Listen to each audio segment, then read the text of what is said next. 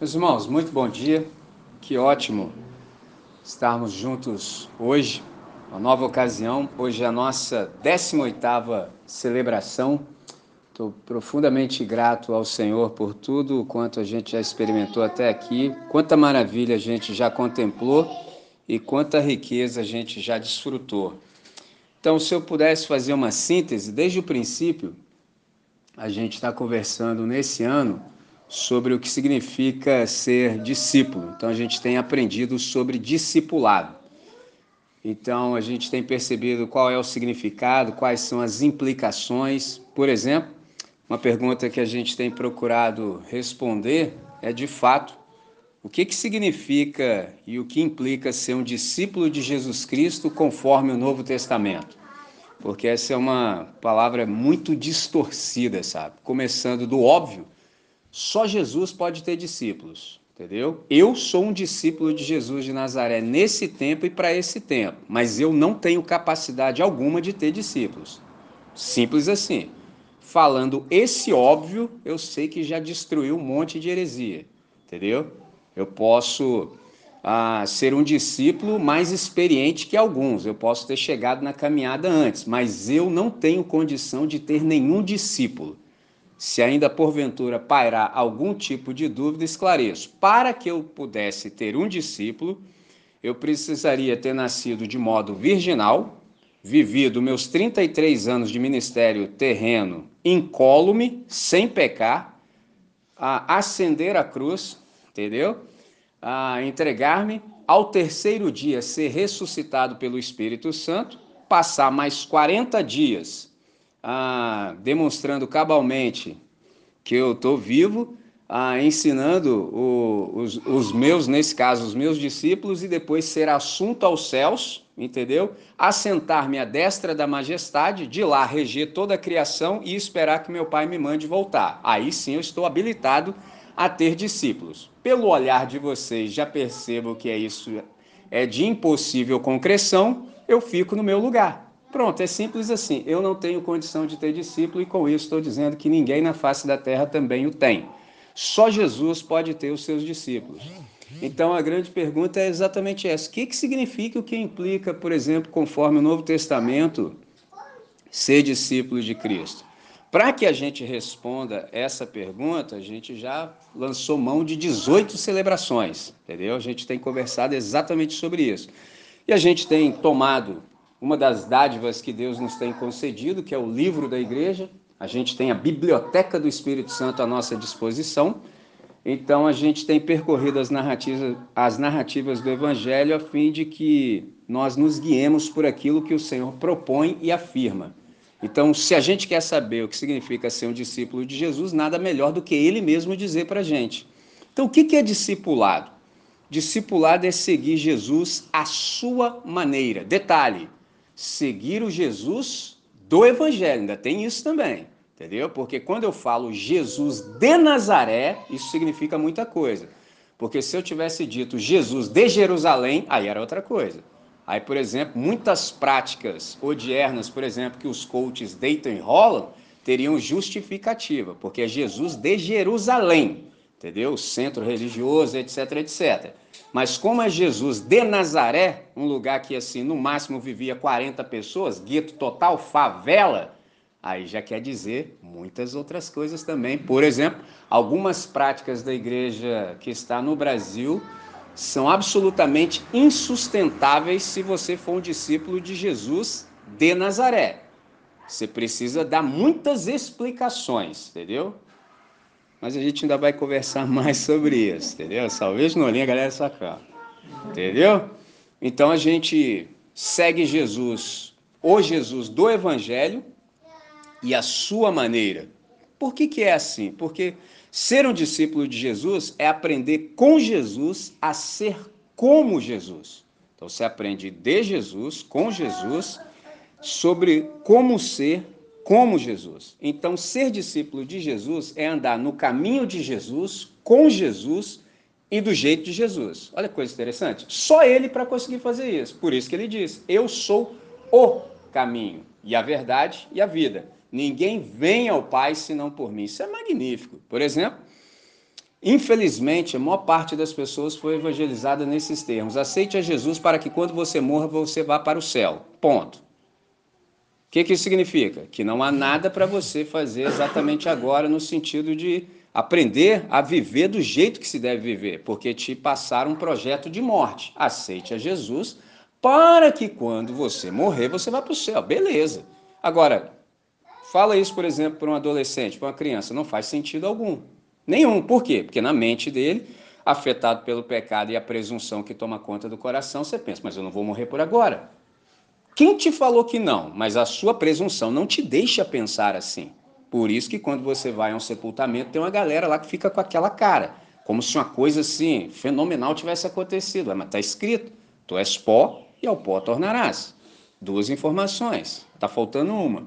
Qual a nossa constituição e o que vai acontecer. O que a gente não sabe é quando e como. Pode ser a qualquer momento. Se pode ser a qualquer momento, não posso viver de qualquer maneira. Porque numa dessas horas eu vou ser convocado à eternidade, eu não posso chegar de qualquer maneira. Então isso não faz sentido e não é essa a proposta do Evangelho. Jesus disse: Eu vim para que vocês tenham vida e a tenham em abundância. Isso é a proposta do Evangelho. Então, quando você consegue compreender isso, você entende que de fato eu sou o caminho. Muito mais do que um destino final, Jesus é um modo de se vir ao Pai. Salvação não é morrer para o céu. Salvação é ter o seu relacionamento restabelecido com o Pai. Olha que coisa fantástica. Eu sou o caminho, e a verdade, e a vida. Ninguém vem ao Pai. Se Jesus pensasse com as categorias evangélicas, ele diria: ninguém vai ao Pai. Ele não disse isso. Ele falou: ninguém vem.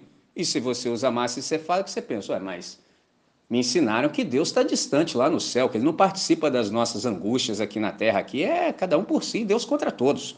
Entendeu? Pegou a visão? É titãs. Entendeu? Para quem não pegou a referência dos 80. É assim, então. A Jesus, numa frase, resolve tudo. Ninguém vem ao Pai senão por mim. Aí você pensa, espera aí.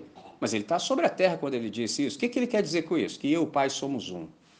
Então eu sou o caminho, eu sou a maneira, muito mais do que o destino final, eu sou o modo como você vai percorrer o caminho. Eu sou a verdade. Sem o caminho não se vem, sem a verdade não se crê, sem a vida não se vive. Tudo na mesma pessoa. É magnífico. Por isso que só Jesus pode ter discípulos. Eu não tenho a menor condição de sustentar isso. Eu me lembro uma vez, eu estava na Argentina, e eu estava andando pela rua, a gente estava numa van, uma galera, um grupo de skatistas, e eu olhei no muro, estava escrito esse versículo, lógico, em espanhol. E aí eu li e falei, olha que legal. Aí eu pensei, assim, fiquei pensando, aí enquanto eu pensava, a pessoa que estava ao meu lado falou assim, como é que uma pessoa pode ser tudo isso? Aí eu olhei para ele assim e falei, eu sei. Só que como eu estava em outro país, a maneira de pensar é diferente e eu não conseguiria falar nem metade do que eu disse a vocês em outra língua que eu não domino. Entendeu? Era a primeira vez que eu estava lá, mas eu sabia como é que uma pessoa pode ser tudo isso. E a pessoa que disse não tinha a menor ideia de quem é Jesus de Nazaré. Por isso disse o que disse.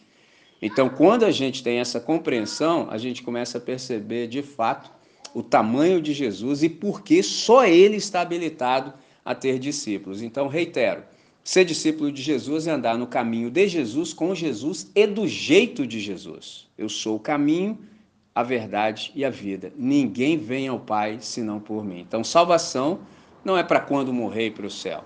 Salvação é ter o seu relacionamento restabelecido com o Pai a partir de agora. O que, que é necessário para que a gente ande com Jesus no caminho de Jesus e do jeito de Jesus, para a gente ser parecido com Jesus.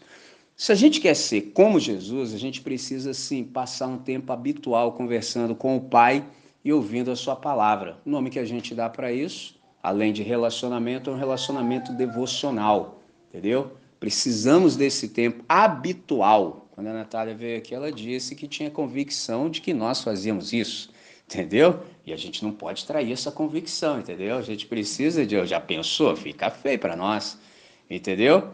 Então a gente precisa desse tempo de relacionamento em que a gente conversa com o Pai e também ouve a sua palavra. Então o discipulado nessa ótica é um modo de mergulhar no conhecimento experiencial do Senhor. Me lembro que no último encontro eu disse a vocês num dado momento que ninguém vai além do seu Deus. Quando eu pronuncio Deus, não sei como chega aos seus ouvidos, não tem como você distinguir. Só que aqui eu estou dizendo Deus com letra minúscula, não é o Deus Pai de nosso Senhor e Salvador Jesus Cristo. Então ninguém vai além do Deus que adora. Com isso eu quis dizer que todo ser humano é um adorador. Isso está em nós. Ou você adora o Deus verdadeiro, ou você vai adorar outra coisa. Por isso que o mandamento é: amarás o Senhor teu Deus sobre todas as coisas. Olha como é que é interessante quando você lê bem isso. Olha, entendeu? Porque se você não adorar o Deus verdadeiro, você vai ficar no time daqueles que adoram coisas. Então, esse é o ponto. Ninguém vai além do seu Deus. Então, aqui a gente percebe o quão necessário é conhecermos com profundidade e intimidade o Senhor. Porque nesse relacionamento de discipulado, a gente entra num processo mimético. E você me pergunta, o que, que é isso? É porque a gente vai aprender a arte através do ensino da imitação. Observe. 1 Coríntios capítulo 11, o verso 1 diz assim: Sede meus imitadores, como também eu sou de Cristo. Isso é o apóstolo Paulo dizendo. Sede meus imitadores, como também eu sou de Cristo. Já ouvi algumas vezes as pessoas falando, rapaz, que moral Paulo tinha de dizer, sejam meus imitadores. Eu falei, pô, irmão, você não leu bem isso aí, não. O que o Paulo está dizendo, eu não sei se o português assim perfeito não ajuda a compreensão. Paulo está dizendo uma coisa simples. Vocês percebem como eu sou imitador de Cristo?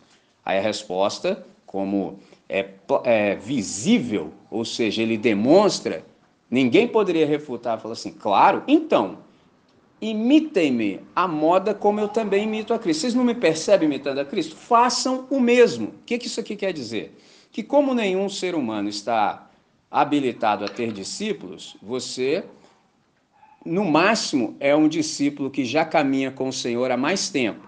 Então, quando chega alguém novo, ele olha para você como você imita Cristo e imita isso que ele vê, até chegar o dia em que ele pode imitar a Cristo diretamente.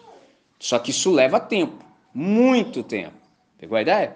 Então, a quem nós elegemos e imitamos é a pergunta da hora a quem nós elegemos e imitamos? Se a gente está nesse processo mimético de imitação, a resposta é: nós só imitamos aqueles a quem nós admiramos.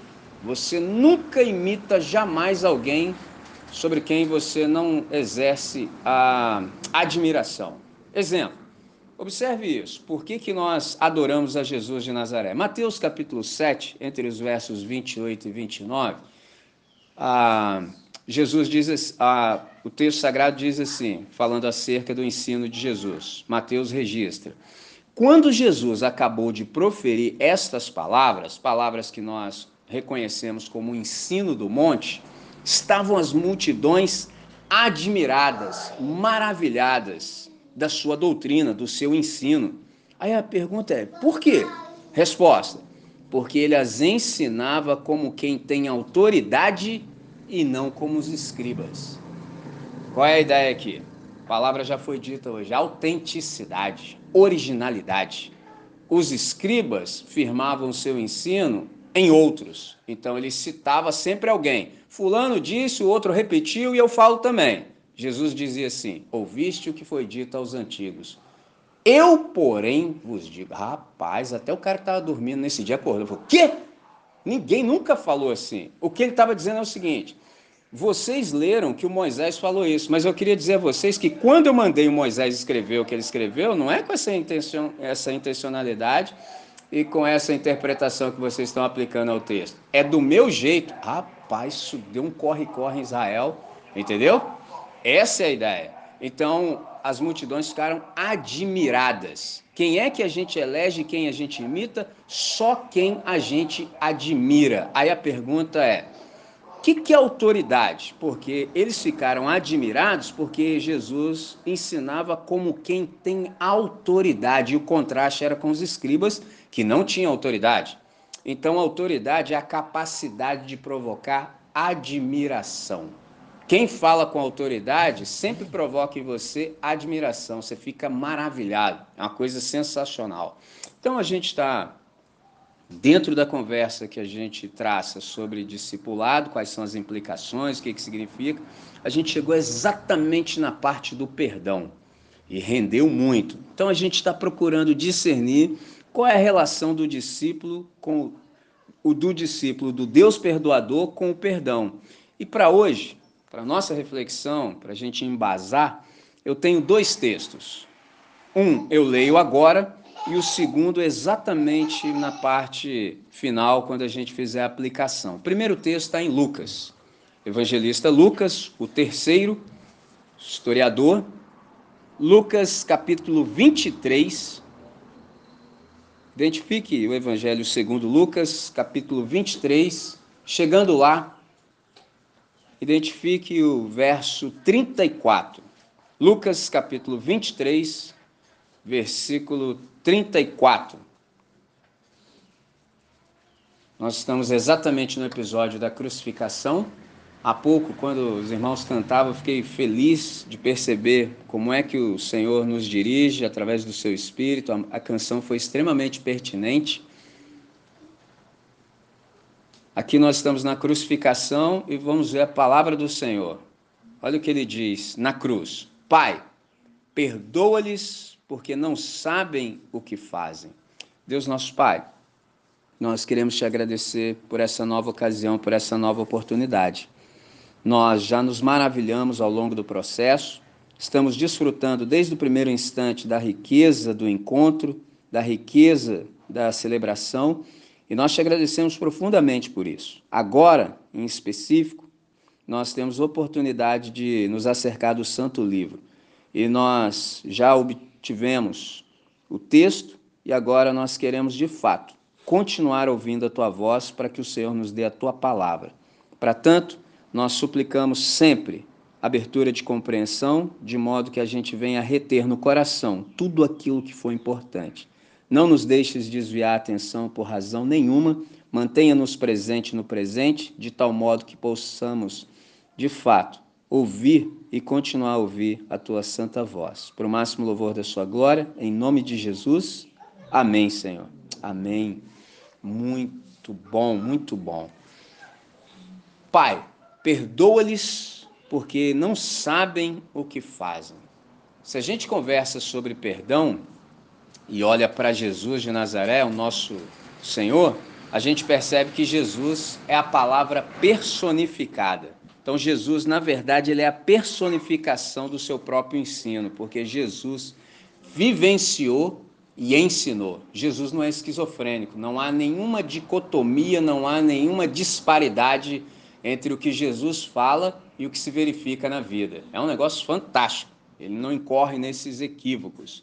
Então, por exemplo, há algum tempo, eu me lembro de num dos sermões ter feito menção acerca do suplício da cruz. Nós cantamos há pouco, quanto amor, quanta dor. E o nosso Senhor, em sua crucificação, ele pronunciou aquilo que veio a ser conhecido como as sete palavras da cruz. O que, que são as sete palavras da cruz? São sete frases curtas, porém significativas, que reunidas lançam luz sobre a sua cruz. Magnífico. E é interessante observar alguns detalhes que nenhum dos quatro evangelistas registrou todas elas. Nenhum. Por exemplo, tanto o Mateus quanto Marcos registraram tão somente o grito de abandono. Aí você fala, bom, se ambos registraram só uma frase, então restam ainda seis. Aí que é interessante. As seis restantes, o Lucas registra três e o João registra três. E outra coisa interessante de se perceber é que nenhuma dessas frases foi proferida com amargura ou com queixa. Jesus poderia, por exemplo, naquele momento de angústia, se queixar e deixar transparecer algum tipo de amargura. Isso não aconteceu.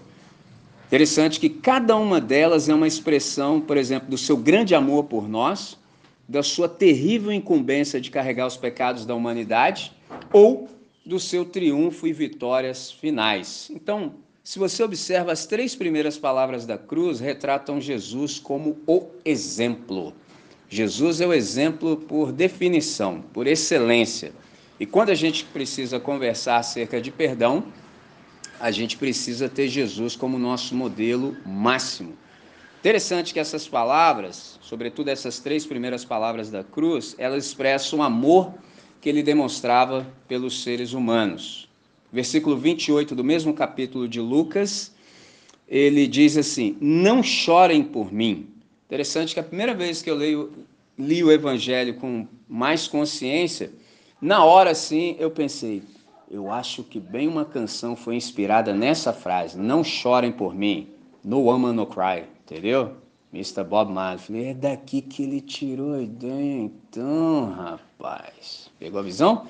Aliás, aproveitando o ensejo, se um dia você tiver essa curiosidade, pegue um reggae roots jamaicano e veja o quanto de Bíblia há nas letras.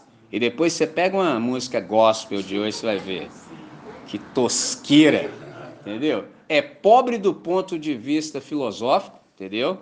Pobre do ponto de vista filosófico, paupérrimo do ponto de vista teológico e erradíssimo do ponto de vista linguístico. É tudo ruim. Eu traço um paralelo com sertanejo raiz e sertanejo pop Nossa, É, é tenso, né? Tem que roça ali o sertanejo de hoje? Tem nada. Tem nada, tem nada, entendeu? Parece um roqueiro, que, que troço doido, né? Pega um tunico e tinoco. É, pois é. Entendeu? Não é? Tunico e tinoco. Maneiro, é outra coisa. Olha lá, gostando, não? Gostaram? Ih, tem vários, mas eu não vou entrar nessa seara, não. Sim, entendeu? Milionário José Rico. Ó, o visual do cara é pesado. Eu nunca vi uma coisa, ou nem os caras do rap ostentação. Cara, camisa botoada só no primeiro botão de baixo. Entendeu? Tem nada desse negócio de botar a camisa. Para não falar que tá desabotoado, o cara botou só no primeiro de baixo. Camisa social, entendeu? Outra pegada. Cara, 500 cordões, entendeu? Anel em todos os dedos, dois para cada. É outra pegada. Milionário José Rico. Não é outra pegada? Entendeu? Mas é isso, eu penso que ele se inspirou exatamente no verso 28. Interessante que Jesus diz: Não chorem por mim. Interessante. E ele também não chorou por si mesmo. Ele, por exemplo, não se entregou à autopiedade por causa da sua dor, da sua solidão, da sua angústia, nem por causa da flagrante injustiça que ele estava sendo cometida contra ele. Na verdade, ele não pensava em si mesmo, ele pensava tão somente nas pessoas. Note que nada restou de Jesus para que fosse doado, porque uma pessoa me ouvindo, sempre quando eu cito Mateus 8, ah, quando diz que as raposas têm os seus covis, as aves do céu seus ninhos, vírgula, condição adversativa, mas o filho do homem não tem onde reclinar a cabeça. O que, que ele está dizendo? No sentido ah, menos profundo. Eu sou morador de rua. O sentido mais profundo é que a minha palavra nunca encontra um espaço ah, para que ela possa repousar. É isso que ele está falando. E aí uma pessoa me falou assim: mas isso aí, assim, é metafórico ou é real? Eu falei, real, irmão. Você acha que os caras não conseguiram andar com Jesus por quê? Entendeu? Porque ele não tem casa. Ué, se eu me torno discípulo dele, eu fico como? Sem casa também. E ficar sem casa também, assim, coloca você no time daqueles que dependem 100% de Deus. Isso não é um negócio fácil. Tanto não é fácil que o Pedro resolveu fazer um part-time. Eu pesco de manhã, depois eu vou para aula de Jesus, pô. Eu tenho que garantir o meu aqui, porque como é que fica? Minha sogra mora comigo. Entendeu? Você convencer a sua esposa de que você vai deixar tudo para andar com o barbudinho, você pode até emplacar. Eu quero ver você convencer sua sogra, irmão. Entendeu? Você acha que o Pedro estava, pô, é um negócio difícil, irmão.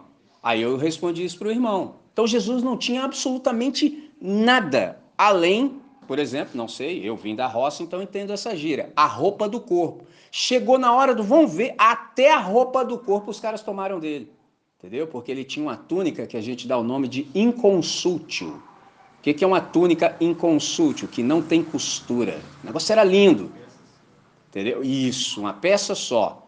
E aí o pessoal foi e lançou sortes. Só que aí, por exemplo, você já pode ter visto assim uma cruz com Cristo crucificado, e tem um detalhe ali que não deveria ter, que atrapalhou tudo. Por exemplo, ele foi crucificado absolutamente nu. Foi para ser envergonhado. Só que nós, a gente, nesse negócio da gente querer ajudar Deus, a gente só faz besteira. Aí foram lá, no pudor, colocaram um paninho. Só colocaram o paninho onde não poderia colocar o paninho. Entendeu? Porque aquilo ali também é uma comunicação. Por exemplo, o pessoal estava escarnecendo dele, colocando o nu, pô, da pela. Por exemplo, quando eu comecei a fazer o estudo do EBQ, eu me senti absolutamente nu na frente dos irmãos. E aí fui conversar com quem pode, né? falei, senhor, mas é dessa pegada mesmo? Ficar pelado na frente dos outros? Aí a resposta veio pressa. Ou é assim, então esquece. Porque da outra maneira já tem um monte fazendo. Então você vê aí o que você quer. Eu falei, não, já estou querendo, é pelado mesmo, senhor. falei, olha que interessante. Então, para os escarnecedores, Jesus estava nu. Só que para quem estava conectado com Deus, era uma grande comunicação. Qual? Se ele está nu, por exemplo, ele é, é israelita, ele é um judeu, então ele é circuncidado. O que, que aquilo ali significava? Eu tenho pai. Pegou a visão? Por exemplo, o Davi, quando foi enfrentar o Golias, ele, vendo aquela situação, todo mundo cheio de medo, ele falou assim: quem pôs esse incircunciso para afrontar o Deus de Israel, as tropas do Deus do, dos exércitos? Está louco? Ou seja, ele nem tem o sinal do pacto, isso aí vai acabar é hoje. Pegou a visão? Então Jesus lá no tinha nele um símbolo que demonstrava que ele tinha pai. Eu não estou sozinho nisso. Aí a gente foi lá e colocou o paninho. Aí estragou tudo. Perdemos a comunicação, tá vendo? Tudo é comunicação. Por isso que a gente precisa sempre se aproximar desconfiado do texto que alguma coisa que a gente ainda não percebeu. Então Jesus não tinha absolutamente nada para que fosse doado.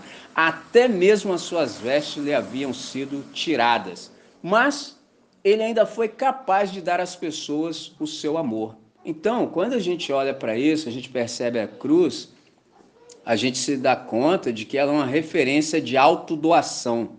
Então, na cruz, Jesus demonstrou todo o seu interesse pela humanidade e, sobretudo, por aqueles que o crucificaram, pela mãe que o carregaram no ventre e pelo ladrão arrependido que estava morrendo bem ao seu lado. Então, com isso, eu acabei de colocar em ordem as três primeiras palavras que ele pronuncia exatamente na cruz. Agora, o surpreendente é que a primeira coisa que Jesus faz nesse momento de extrema dor, angústia, é uma oração pelos seus executores. E eu já disse a vocês no outro encontro o quanto era difícil pronunciar alguma palavra crucificado. Extremamente difícil, extremamente difícil. Só para você ter uma ideia leve assim, se no seu bairro tiver uma quadra, fique pendurado na quadra por um tempo. Só pendurado, entendeu? Você vai ver como é que é, o negócio é tenso. Chega uma hora que você não aguenta mais. Agora imagina pregado, entendeu? Tanto pelos tornozelos, provavelmente, quanto pelos pulsos. Horrível. Então a primeira palavra de Jesus foi uma oração pelo perdão dos seus executores. Pense quanto isso é extraordinário. Sofrimentos físicos de Jesus, e, ah, físicos e emocionais, já haviam sido quase insuportáveis. Ele havia sido despido, colocado sobre o madeiro, e certamente as mãos ásperas dos soldados que haviam manejado os martelos o fizeram de modo desajeitado, entendeu? Tipo assim, é mais um, entendeu? Provavelmente, eu já falei isso para vocês em outra ocasião, eram, eram muitos crucificados, muitos, muitos. Tipo assim, uma média de 500. Então era, era, era uma atração do dia. Você ia lá ver quem estava lá hoje. Por exemplo, eu tenho dois amigos que vieram da Baixada Fluminense. Posso até citar o nome dos dois, são primos, andam de skate comigo. Uh, um se apelido Linha Direta e o outro é o Tapuru. Eles vieram de uma realidade que se você fizesse feio no bairro, os caras já colocavam o seu nome no poste para você ir para a terra do pé junto, comer mato pela raiz, entendeu? Pegar o palitozão de madeira. Então a curiosidade deles era sempre passar lá no poste para ver quem ia. A ideia dos caras. Isso hoje. Até que um dia eles estavam aprontando muito no bairro, colocaram o nome deles lá no poste. Diz eles que foi brincadeira, mas eles também não moravam mais lá. Tipo assim, já deixaram de morar lá. Para não correr o risco, né, irmão? Né? Sapando. Eles dizem que foi brincadeira. Então, era muito comum nos dias de Jesus a crucificação e também ir lá ver quem estava crucificado. Agora, a questão aqui é exatamente essa: três perguntas. Será que nessa situação, será que Jesus iria pensar nele pelo menos por um instante? Será que Jesus reclamaria de Deus como Jó o fez, ou mesmo imploraria por vingança? Ou então, será que ele demonstraria pelo menos um pouco de autopiedade? São três perguntas possíveis e a resposta é absolutamente uma: não. E por que, que Jesus não fez nada disso? Porque Jesus só pensa exatamente nas pessoas. Ele bem que poderia ter gritado de dor, mas a sua primeira palavra, magnífica, é uma oração pelos seus inimigos. Os dois criminosos que estavam bem ao seu lado praguejavam e falavam mal. Interessante que Jesus não. Os dois estavam nessa, até que um teve uma percepção, tipo assim, teve uma epifania. E o que, que o Senhor faz? Interessante que, como eu disse há pouco, que Jesus não é esquizofrênico, que não há, por exemplo, disparidade nele entre o que ele fala e o que ele vive. Exatamente aqui ele demonstra pela prática o que ele ensinou no monte. Ele ensinou, por exemplo, em Lucas, capítulo 6, versos 27 e 28, ele diz assim: observe os verbos. Amem os seus inimigos, façam o bem aos que os odeiam, abençoem os que os amaldiçoam, orem por aqueles que os maltratam. Pô, para falar isso aqui, só se você viver isso aqui, percebe? Na pior situação de angústia absoluta, Jesus demonstra que é assim mesmo. Aí eu e você ficamos como nisso? Entendeu? Eu e você ficamos como diante de um exemplo esmagador como esse, Jesus orando pelos seus executores. Aí a gente aprofunda um pouco mais e pensa assim: por quem afinal Jesus estava orando? Sem dúvida, em particular, ele estava orando pelos líderes judaicos, religiosos que haviam o rejeitado como Messias. Ele deixou vários sinais, por exemplo, se você ler o Evangelho segundo João, o João ele trata dos sinais, que a gente chama também de milagres. Então, no Evangelho de João, ele elencou sete sinais que demonstram que, de fato, Jesus de Nazaré é o Messias esperado. Porque tudo que Jesus faz demonstra sua identidade messiânica, de modo irrefutável. Vocês vão de perceber, sobretudo lendo o Evangelho segundo João, que onde Jesus está, sempre tem os fariseus atrás. E aí chega uma hora que você fala assim, mano, já estou cansado de ver esses caras apanhando todo dia. A pergunta é, por que, que eles estavam sempre no encalço de Jesus? Porque era incumbência dos fariseus apontar de fato quem era o Messias. Então, por isso que eles estavam sempre lá para comprovar. Só que o problema é que cada vez que eles comprovavam, ao invés do coração se render, eles se embruteciam cada vez mais. Esse é o problema. Isso é uma lição magnífica. Todas as vezes que a gente ouve Deus e não fica do jeito que Deus quer, na próxima vez é pior. Porque você já estava duro, aí você refutou. Amanhã não vai ser melhor, vai ser pior ainda, que está mais duro ainda. É um negócio horroroso. Foi isso que aconteceu. Então aqui Jesus faz essa oração pelos seus algozes, pelos seus executores. E é interessantíssimo que em resposta à sua oração, olha que coisa magnífica, eles ainda tiveram mais 40 anos de adiamento do juízo. E nesse tempo, milhares se arrependeram e passaram a crer em Jesus de Nazaré. Então, quando a gente lê o livro de Atos, a gente percebe isso. Receberam mais 40 anos, porque somente no ano 70 o juízo de Deus caiu sobre a nação e foi quando Jerusalém foi tomada e o seu templo destruído. Isso foi tão sério que alguém imaginou que havia ouro dentro das pedras e moeram as pedras. Entendeu? Os caras que tinha ouro lá dentro, reduziram tudo a pó. Porque Jesus falou: não, os caras estavam admirados, os discípulos. Nossa, que construção magnífica, que obra arquitetônica. Aí Jesus fala assim: então, preciso dizer a vocês que aqui não vai ficar pedra sobre pedra. Isso é tão sério que hoje, quando você vê na TV, o que, que você vê no lugar do templo? Tem a Mesquita de Omar. O dia que um judeu ousar pisar lá, da Terceira Guerra Mundial. É um insulto para os muçulmanos. Lá tem a Mesquita de Omar, exatamente no lugar do templo. No lado de cá tem um muro que é chamado das lamentações. Por que lamentações? Porque eles estão lamentando não ter mais o templo. Pegou a visão? E agora responde para mim. E como é que eles vão construir um novo templo? Entendeu? Porque sem o templo não se pode fazer sacrifício. E como é que vão construir um novo templo sendo que a mesquita de Omar está lá? Não tem como, né? Tá vendo? E aí por isso que eles se lamentam no muro. É a única coisa que restou, porque o resto foi tudo reduzido a exatamente pó. Então, quando a gente conversa sobre isso, que Jesus de fato é o nosso exemplo, qual é a aplicação de tudo isso para o nosso coração como discípulos que somos? Me lembrei de um irmão extremamente minucioso, pensador, magnífico. O nome dele era Martin Lloyd Jones, era um britânico.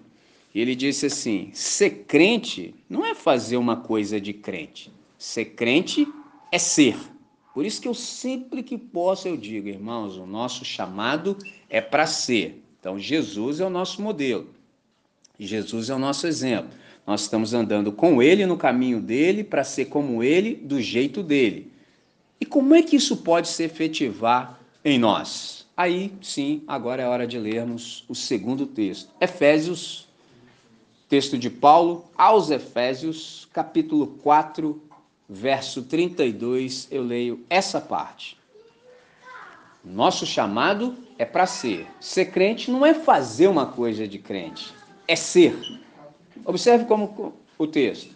Sede bondosos e tende compaixão uns com os outros, perdoando-os, perdoando uns aos outros, assim como Deus vos perdoou em Cristo. Que coisa magnífica. Aí você pergunta: bom, parâmetro já está estabelecido. Eu sou adorador do Deus perdoador, vi isso sendo manifesto na cruz do Calvário e sei que eu devo ser assim também. Esse é o meu chamado, essa é a minha vocação. Sede bondosos, tende compaixão uns com os outros, ou seja, em mutualidade, perdoando uns aos outros, e olha o modelo, assim como Deus vos perdoou em Cristo. Aí você pergunta: e quem não perdoa? Sempre fica esse resquício no ar. E quem não perdoa?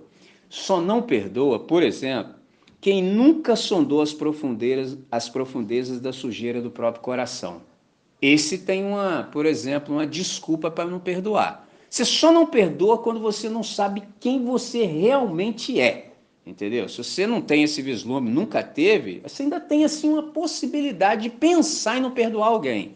Entendeu? Por exemplo, quem nunca se viu como miserável pecador, quem nunca experimentou o perdão, total em Cristo, esse, por exemplo, jamais será capaz de perdoar o semelhante. Aí quem não perdoa se torna, na verdade, um juiz, se torna um intolerante, um implacável, um arrogante, um orgulhoso. É aquele tipo de pessoa que jamais, sob hipótese alguma, vai aceitar uma repreensão. Entendeu? Porque ele não tem dimensão de quem ele é diante de Deus.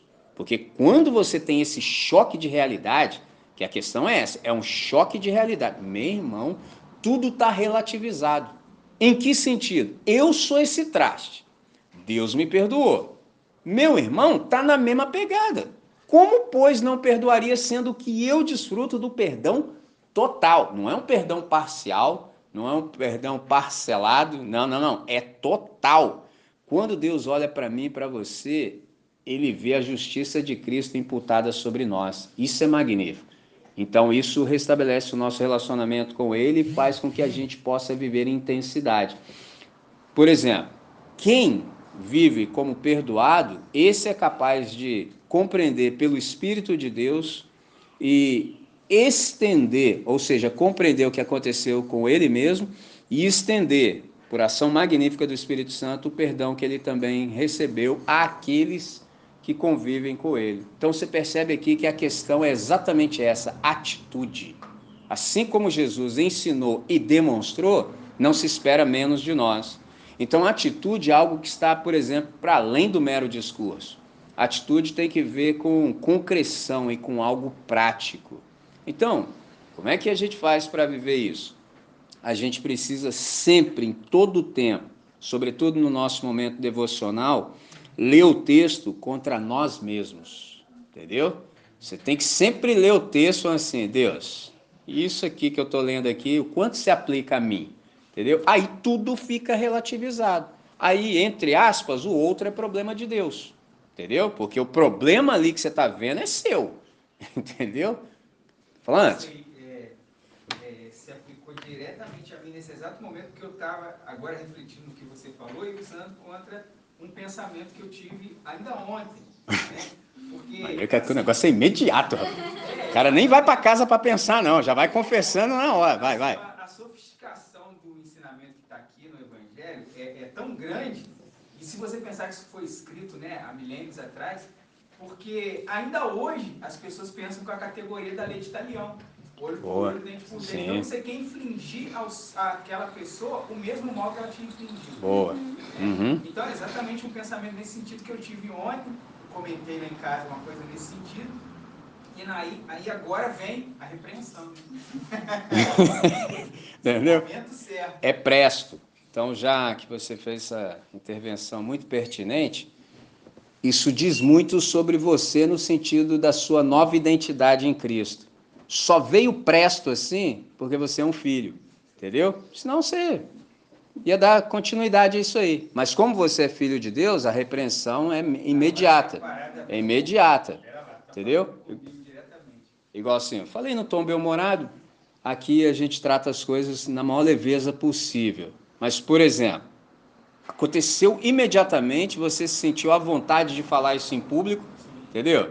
Porque tem gente que ouve, tipo assim, o cara finge que não ouviu, vai embora, esquece, entendeu? E deveria ser assim todo o tempo. Deveria ser assim. Por isso que eu me vi muito, muito com o coração inclinado que a gente tivesse o espaço de reação, que hoje eu penso assim, que já é assunto vencido. Todos nós vimos, por exemplo, a magnitude do que a gente experimentou. Eu ainda vou falar um pouquinho sobre isso ah, daqui a pouco.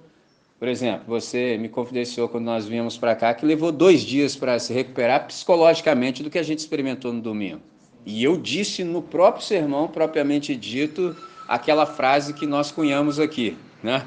Que o Eider falou para o Hernani. Você tem noção do que aconteceu aqui? Entendeu? Porque tem uma hora que você tem que parar. Só assim, rapaz, isso não é normal é normal conforme os padrões de Deus. Por exemplo, essa reação que você fez agora, teve agora, dentro do reino de Deus, é o esperado, entendeu? Era para alastrar, assim como alastrou domingo passado. Entendeu? Alastrou domingo passado. Começou um puxa daqui, eu falei, caramba. Aí teve um momento aqui que eu olhava assim e pensava assim, Deus, como é que isso tudo começou? Uma pessoa essa semana perguntou para mim também, porque ouviu, tá todo mundo ligado. Muita gente que não está aqui, aliás, muito mais pessoas não estão aqui, acabam ouvindo. E aí um me perguntou: como é que você fez isso aí? E eu entendi que ele estava dizendo assim: mas como é que você sabia que você tinha que dizer isso? Aí eu falei assim: sensibilidade. Entendeu? Com toda honestidade do meu coração, sensibilidade. Eu preciso estar atento. Você precisa ver os movimentos do Senhor e se acoplar com ele, porque eu sou um co-pastor. Quem é o pastor é ele, então eu preciso olhar que, que ele está fazendo? Porque senão eu fico, fico muito fora de sintonia. Mas eu também me surpreendo, porque assim, por exemplo, de algum modo eu orei e falei, Senhor, e aí, qual é a ideia? E aí me vem um insight e eu trabalho nesse insight. Só que quando você vê a coisa acontecendo, tem uma hora que você, na sua alimentação, pensa assim: meu Deus do céu. Entendeu? Porque olha as coisas que estavam dentro dos corações que foram expostas. E estava tudo aí dentro. E nós que estávamos aqui domingo passado, depois que tudo se desenrolou, como é que a gente pode negar que aquilo ali não foi a visitação do, do Espírito Santo? As conversas que nós tivemos, a ponto de, por exemplo, acontecer imediatamente a convocação do senhor Oswaldo Pai do Quer, e a gente, vocês estavam tendo essas conversas antes, sim, horas antes, tudo concatenando, tudo perfeito. Então, como que não atribui isso ao, ao Espírito de Deus? Testemunho do que ocorreu essa semana. É, essa semana, ontem, na, não, ontem não, na sexta-feira meu pai me ligou. E meu pai me ligou, assim, são, Sim. devido, num raro momento, assim, Sim. ele tá, e a gente bateu um papo legal e já me comprometi a ir lá para a gente sentar e bater um papo, assim, sem ele ter bebido nada. Sim. Para a gente botar essas coisas. É, isso é um progresso assim, extraordinário. É, assim, as claras, né? Sim.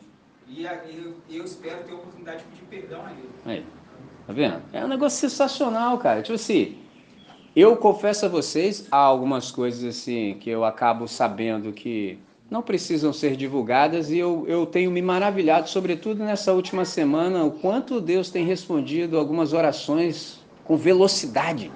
Porque algumas coisas podem demorar uma vida, cara. É, é. Pode demorar uns 10 anos, entendeu? Pode demorar muito tempo, entendeu? Pode você nem ver aquilo pelo que você orou. Pode. Então eu vi coisas, por exemplo, na última semana, eu falei, cara, mas isso foi ontem, eu pensei isso ontem, já está acontecendo. Domingo passado nós estávamos conversando exatamente sobre isso, perdão no âmbito familiar. Então, Uma vez que Deus nos convencesse de que nós é que deveríamos tomar a iniciativa, pode ser que a gente aceitasse a ideia, porque tem isso também, entendeu? E você fala, que é isso, Deus? Não, me sinto ultrajado, eu não vou. Aí ia ficar nisso aí para sempre, durante um tempo. Aí a gente aceitou a ideia e, e abriu-se um espaço, por exemplo, de ministração de graça, assim, muito rápido. Entendeu? Eu estou maravilhado, porque assim, eu já estou andando com o Senhor há um tempo significativo e sei que algumas coisas levam muito mais tempo. Entendeu? Muito mais. Tem coisas que levam a vida inteira. Entendeu? E eu vi isso acontecendo exatamente muito rápido. Então, é um ambiente, Rabi. Mano, é, é, igual quando você tenta. É, é, quem já tentou cuidar de alguma planta sabe. Boa. Se você está num terreno fértil, aquele negócio vai fluir muito melhor. Agora, se você não está num terreno é, propício, se você não tem a iluminação, a água necessária, pode ser que ocorra? Pode, nasce gramado no canto do asfalto. Mas. Boa Pô, dificilmente você vai pegar ali na, na, na, beira do asfalto, ali no meio fio, e vai plantar um morango. Entendeu? Né? Mas se você tem um, um, solo mais fértil, se você tem um solo é, preparado com os nutrientes necessários, com a, a, água necessária, com a incidência de luz solar necessária, o que para algumas plantas é, é, é muito, para outras é, é menos. Sim, então, é, para cada tipo de planta, aqui havia uma adequação. toda uma ambientação. Da mesma forma que aqui a gente está soltinho igual o de primeiro. Então a parada está fluindo. Entendeu? Aleluia. Vem a, a possibilidade. Um dia desse eu estava tendo uma conversa assim de mentoria, que eu chamo de amizade espiritual, estava conversando com o seminarista, né, cara? Aí estava falando isso. O contrário disso, que a gente aqui está num pedaço do céu. Aí o cara, pô, pastor, preparei aquela palavra, estudei, pô, fiz o melhor. Aí eu me empolguei e falei assim: aí você jogou a semente, já pegou na quina da pedra. Ou nós dois, caramba, acabou até a conversa. Mano, a gente riu até chorar. Pô, que você se prepara, você prepara da maneira. Aí na hora de semear, você jogou a pá, pegou na quina da. Pim! Poxa, irmão. Entendeu? Por isso que eu tô maravilhado, cara. Eu tô maravilhado. Eu falei com, com o Ganso também na viagem de volta. Tem uma música do Peter Tosh, chama Stop the Train. Aí tem uma hora, pô, instrumento dos deuses é, de Deus é o baixo, né, cara? Aí tem uma hora que para, velho, só fica o baixo e a voz, cara. E aí ele fala a melhor parte da canção, que ele fala que ele já tá há tanto tempo tentando educar os caras que não querem aprender. Ou, baixo em reggae, ou parece que o cara toca lá na frente, assim, a banda tá lá atrás, ele bota o baixo dele lá na frente, toca assim, entendeu? É maneira, cara, é a melhor parte, cara, é muito bom. Ele fala assim: quanto tempo eu já estou ensinando esses caras que não querem aprender? Pô, já vivenciei isso, entendeu? É tenso, cara. Então, assim, chegou um momento da minha vida que eu tenho me maravilhado, porque eu vejo coisas, por exemplo, eu disse algo junto com Deus, surtiu, tipo assim, chegou no coração, no solo fértil, e aquilo que precisava ser resolvido, por exemplo, que não estava, por exemplo, no nosso controle, está sendo resolvido também. Eu já disse a vocês que qualquer pessoa em qualquer lugar do universo que muda de ideia para o bem é uma obra do Espírito Santo. Guarde isso. Qualquer pessoa em qualquer lugar, circunstância que muda de ideia para o bem foi obra do Espírito Santo, independente de conhecer Deus ou não. Então, coloca tudo isso dentro do contexto se não está acontecendo.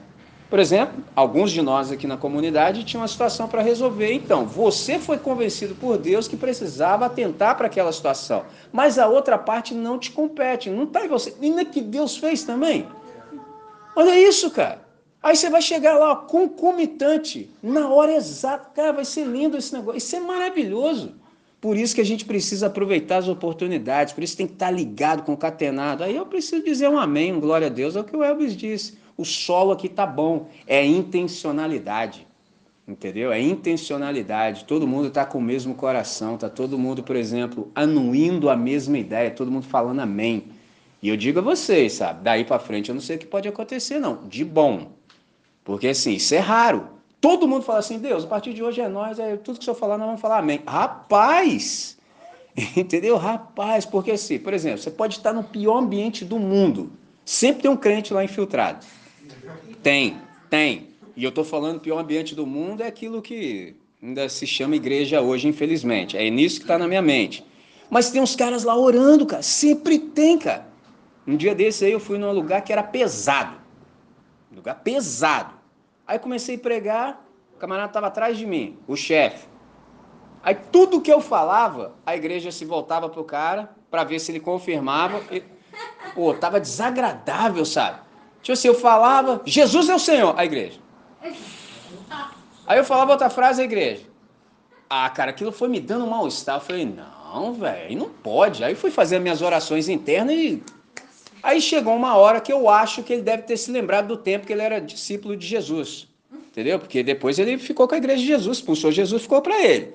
Aí ele resolveu dar uns glória a Deus. No que ele resolveu dar uns glória a Deus, os crentes da igreja dele, porque assim, eu estava em outro ambiente, eu só escutava assim, vai falando aí, Deus, é desse jeito. Mano, eu fiquei até constrangido, cara, porque o negócio tava punk. Aí eu já liguei lá o botão e falei, agora vai, entendeu? Que eu percebi onde eu tava, entendeu? Então, todo lugar tem.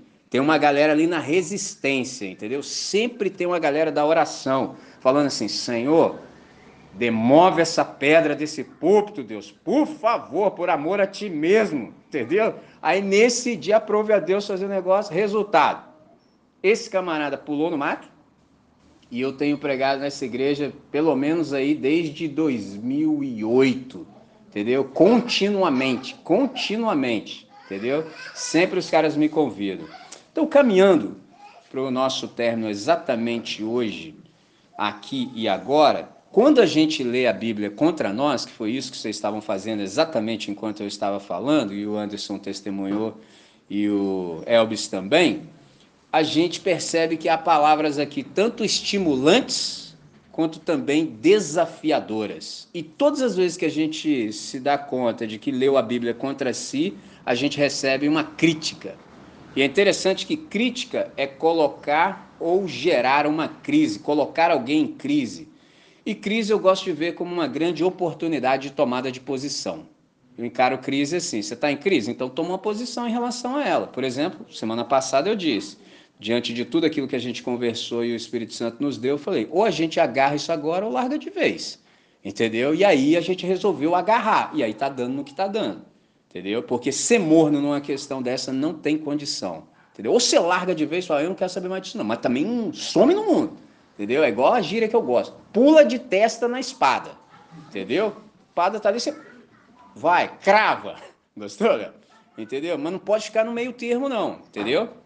Então, nesse sentido, três coisas são necessárias para nós, eu as falo e depois nós oramos.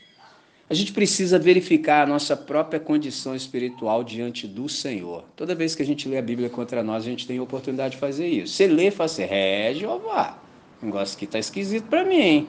Já estava até assim, encontrando um espaço de presunção no meu coração, achando que eu estava melhor, mas tá ruim, hein? Segundo, você precisa identificar as áreas, por exemplo, que você não tem experimentado o perdão de Deus, sobretudo no contexto familiar. Entendeu? Aí se dá uma investigada, fala, é Deus, estou precisando aqui te imitar aqui porque não está fácil. Três, você precisa viver a vida na completa dependência de Jesus de Nazaré. Porque assim, quem leu a Bíblia contra si e tem um mínimo assim de, de compreensão, de bom senso, fala assim, mano, não dou conta. E a melhor coisa que pode acontecer é quando a gente se sente absolutamente impotente. Por quê? Isso abre exatamente o espaço de Deus ministrar a graça dele. Da gente falar assim, Deus, eu vou orar. Eu vou orar porque, assim, orar é para os fracos. Eu sou um. Orar é uma declaração explícita de dependência. Eu dependo absolutamente do Senhor. Não dou conta sozinho. Ou o Senhor faz ou então não será feito. São essas três coisas que a gente precisa. Qual é a boa notícia do Evangelho para nós nessa manhã? é que o evangelho nos empodera, entendeu? E aqui quando eu uso essa palavra não tem nada a ver com nenhum arcabouço ideológico, não, estou falando que o evangelho diz, porque o Espírito Santo vem sobre nós e nos dá poder. Por que, que a gente precisa de poder para ser as testemunhas que Jesus quer e requer? Porque é impossível viver essa vida de acordo com o que a gente tem aprendido sem o poder magnífico do Espírito Santo. Então, o Espírito Santo ele nos empodera para que nós vivamos a contento dia a dia, em especial no contexto familiar. Porque em casa é que o negócio esquenta, entendeu? Todo mundo conhece seus pecados, e né, fica tenso, mas difícil. Pegou a visão? Então a nova vida em Cristo ela é um eterno aprendizado. Por quê? Porque nós não sabemos viver conforme o novo status. A gente não sabe ainda viver como perdoados, porque a gente ainda não conseguiu dimensionar, compreender a extensão da graça divina e do amor do Senhor que nós recebemos em forma de perdão, tanto pelo nosso pecado quanto pelos nossos pecados. Pecado era o nosso antigo status. Pecados é o que nós cometemos mesmo depois de ter, ter sido perdoados.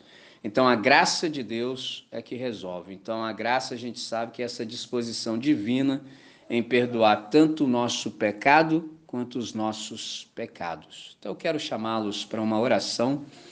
Eu vim com o coração inclinado nesse sentido, diante de tudo aquilo que a gente cantou, de tudo que a gente ouviu na hora do devocional também. Eu queria chamar vocês para a gente ter um momento de oração. Então eu vou fazer essa oração agora, a gente encerra esse momento e eu gostaria de entrar num outro momento com vocês, por mais que ele seja breve, mas eu entendo que ele é necessário de nós intercedermos por algumas questões. Tem disso no coração, para a gente exercitar o ministério pastoral da igreja. E aí eu vou fazer essa oração agora e depois eu entro na outra parte. Deus nosso Pai, muitíssimo obrigado pela manhã de hoje. Obrigado por tudo quanto a gente conseguiu aprender. Obrigado pelas intervenções pertinentes que foram feitas enquanto eu falava em teu nome. Obrigado por tudo quanto a gente pôde ouvir. Obrigado por podermos saber, a partir do testemunho dos irmãos, que o Senhor tem operado salvação em cada um de nós que aqui está, que tem te levado a sério, que tem se aberto à, tua palavra, que tem lido o texto contra si mesmo. Deus, nós queremos te bendizer por isso, porque isso muito nos encoraja. A gente percebe que está na trilha certa, fazendo com Jesus, junto de Jesus, do jeito de Jesus e por isso que o fruto tem sido esse. Então nós queremos suplicar no próprio nome do nosso Senhor que cada uma das questões que estão sendo trazidas à luz, que elas possam ser solucionadas do teu jeito para o máximo louvor da sua glória. De modo que cada um de nós que aqui está, quando tudo for solucionado, quando o teu nome for santificado, que a gente não tenha a menor dúvida de que foi o teu Espírito quem nos precedeu e resolveu o que havia para ser resolvido. Nessa manhã, Deus, nós estamos profundamente gratos por sermos participantes de uma coisa tão bela que é a igreja. Nós te bendizemos nessa hora e fazemos essa oração sempre no nome que é belo, nome do nosso Senhor, aquele que nós temos como modelo em todos os âmbitos da vida, Jesus de Nazaré, hoje e sempre. Amém. Amém.